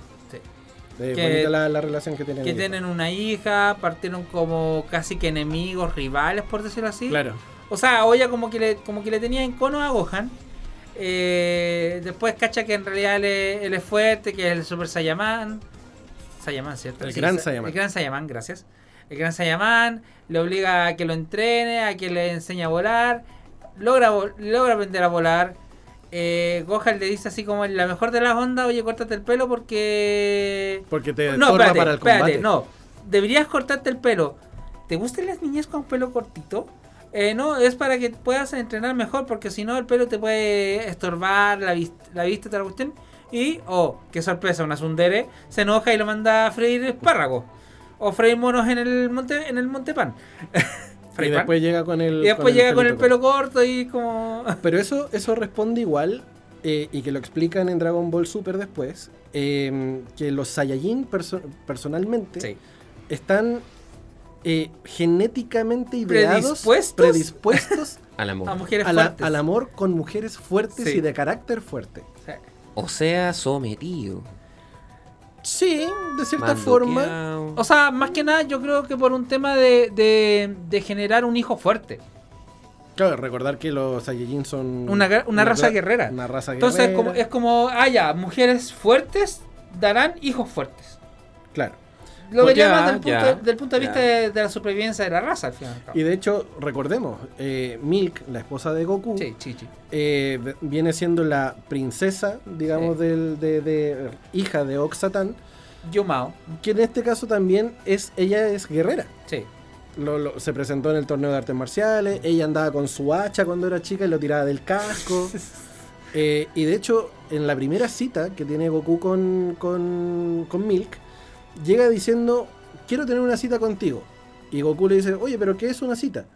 Cita es hacer lo que más te gusta con la otra persona. Ah, bacán. Y empezaron a agarrarse a combo. ¿Cachai? Porque Goku, pensando cuando era chico, lo que más le gustaba era combatir. Entonces se agarraron a combo, y combatieron y toda la cuestión, y dejaron un puño marcado en un árbol. Y ese árbol después se lo encuentra Goku cuando está paseando a Gohan en un carrito. Es como, uy, aquí fue donde me agarré a cachos con, con, con Milk. Y se encuentra justamente con el puño marcado en el árbol. Lo mismo con, con Vegeta. La, Sí. la Bulma es de carácter súper fuerte. fu- Súper fuerte. O sea, es, es de las que gritan en Dragon Ball. Sí. Eh, o sea, eh, y, y le grita a medio mundo. O sea, sí, es de, es de- de los caracteres más de los caracteres más fuertes en, en- Dragon Ball en general. Como junto Insisto, con sí, Mil. sin Bulma no existe Dragon Ball. Sí, sí, una, es un gran Deus Ex ella. Si no- Bueno, ella encontró a Goku. eh, gracias a ella se busca, busca- empezaron a buscar la esfera del dragón. Ya Sí. después conocieron a Rochi y toda la cuestión. bueno. Pero sí, sí. ¿Qué amores bonitos hay en, en, en la cultura americana, por decirlo así? Cultura americana, bueno, ligado a los Rangers está el típico amor de Tommy con Kimberly, pero eso terminó mal. La Kimberly se fue, mal, pues la Kimberly se fue a hacer su deporte, lo engañó con un deportista supuestamente y el... Lo engañó, Tommy pero no habían quedó- no, dado No, tiempo. ella mandó una carta, ella ¿Ya? mandó una carta de conocer a otra persona. Y Pero tú se la lee Eso- eso en la mientras serie, ¿no? él- en la serie. Sí, pues la serie. ¿Tú practicando. considerarías eso un engaño? Yo lo veo por ese lado. Pero ¿tú crees que ellos estaban pololeando en esa época? Sí, pues estaban- un tenían tiempo. una relación, no, tenían una relación. A relación a distancia. Sí, Ah, relación ya. a distancia con carta, Ya. típica romántico. Ya. Amor de a cuatro. Y claro, y lástimamente que Tommy, Ah, como pues, siempre fue el bacán, se la leyó el Ranger Negro en este caso mientras él ejercitaba y estaba con la pesa, le dijo, "Ah, ya, ¿cómo fue? Me dejó. Y, y ahí creó Lord Draco. ya salimos al tiro al, al, al, al mal les cuento. Pero no, pero algo así fue lo que nos mostró Pero la después, parte después se gringa de enamoró los de Power Cat, Rangers. po, ¿no? Después, De claro, cuando llegó Kat, ahí se armó una relación bastante particular. Y después hay un capítulo a lo largo de la serie para Navidad, en la cual aparecen ellos viejitos. Sí.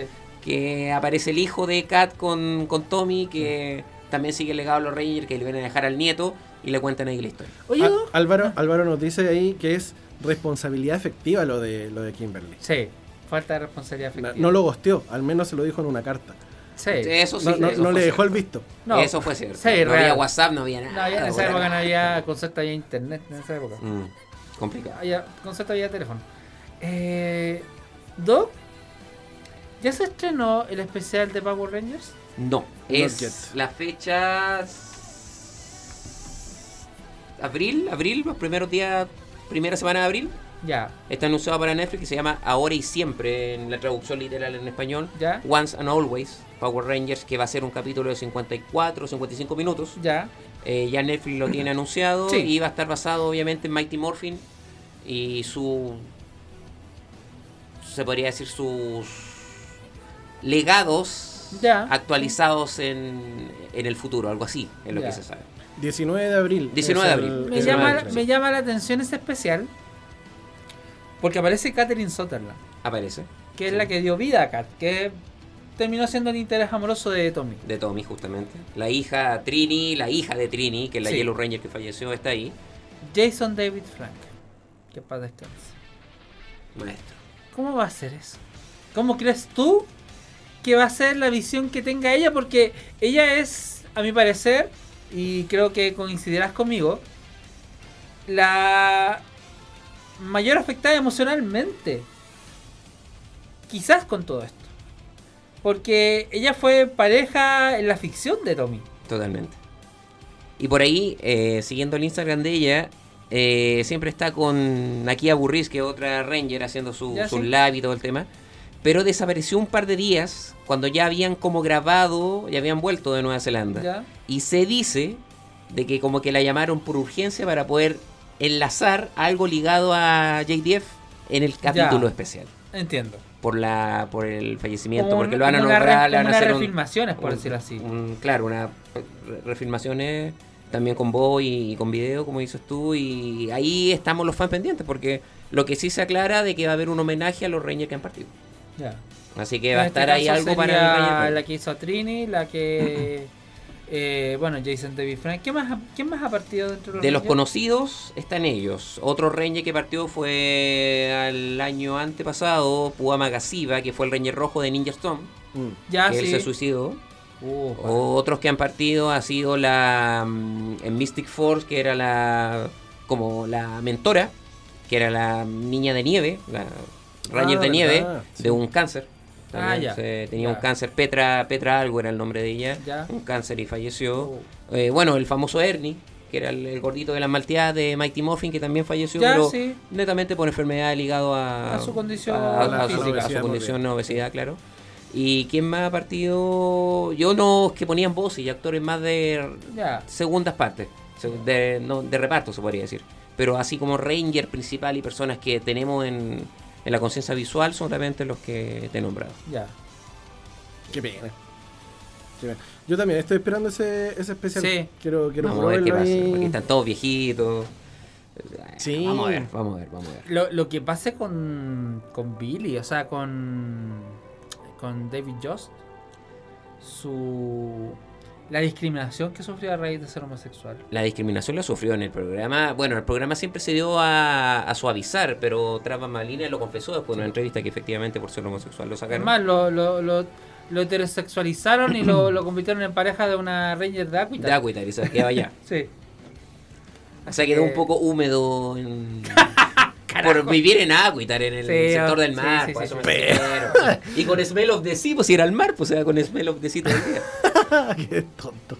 Pero bueno, son, son detalles que los Rangers están más cerca de tu vida de lo que tú crees. Oye, hablando de que los Rangers están más cerca de lo que tú crees, son 10 para las 7. Yo creo que es Oh. momento idóneo para que nuestro querido Doc pueda eh, darnos el, el mensaje. No, todo el- no todos los días tienes la posibilidad de escuchar a un Power Ranger que te habla al oído. Nos ponemos en presencia del Doc. Así que, por favor, que suene ahí la, la cortina especial del Doc para que escuchemos su mensaje. Queridos auditores, hoy se habló del amor. El amor que es un elemento que nos da vida, que nos enseña a caminar por esos caminos que muchas veces crees que son insospechados o con muchos obstáculos. El mensaje del día de hoy va ligado directamente a que la fuerza de corazón que tú tienes para demostrar ese bello sentimiento, que sea algo escrito por ti. ¿A qué me refiero con escrito por ti? Hoy día se tomaron muchas ideas de escritores, de películas, de temas, de historias, de multiversos. Crea tu propia historia. No sigas los cánones escritos del amor en cómo va a ser tu historia. Si quieres pintarla de color, hazlo. Si quieres no publicar fotos del 14 de febrero que estás comiendo un pastel o que estás como todo el mundo, hazlo.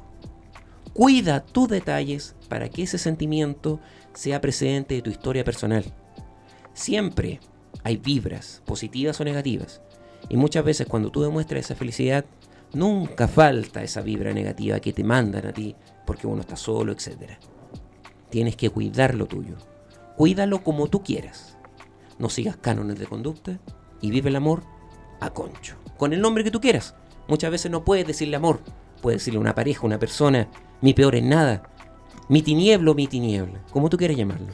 Pero la persona que requiere tu respeto, requiere tu compañía y requiere ese corazón para que en algún momento estén juntos, en una noche, muy suave, mirando la luna en las estrellas y diciendo que ese brillo es para lo que nosotros hemos creado aquí en la Tierra. Qué grande, doctor, Dios. Un aplauso al doctor en vivo. Gracias por, por, ese, por ese mensaje, doctor. Aprovechando que tiene la palabra, querido, ¿alguna recomendación que le quiera dar a la, a la gente que pueda ver, escuchar, leer acerca del tema o algo que te resuene y que diga, esto lo tiene que cachar la gente? Mira, yo rara vez recomiendo libros. Me gusta leer, pero no tanta literatura normal como 100 años de soledad. Leí los 10 primeros años y me aburrí. Pero sí recomiendo un libro bastante particular que se llama El amor en los tiempos de cólera. Mm, Estamos viviendo tiempos de cólera. Asocia el amor como tú quieras escribirlo. Notable. Bonito.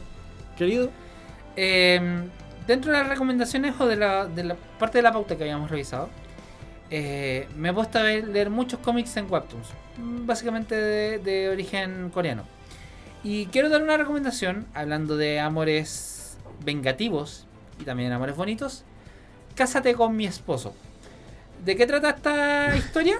Es mu- No. ¿Simpático el nombre? Sí, una chica en sus 36 años, 39 si no me equivoco, eh, enferma de cáncer, terminal, se está muriendo en una, en una sala de hospital, abandonada, sola, decide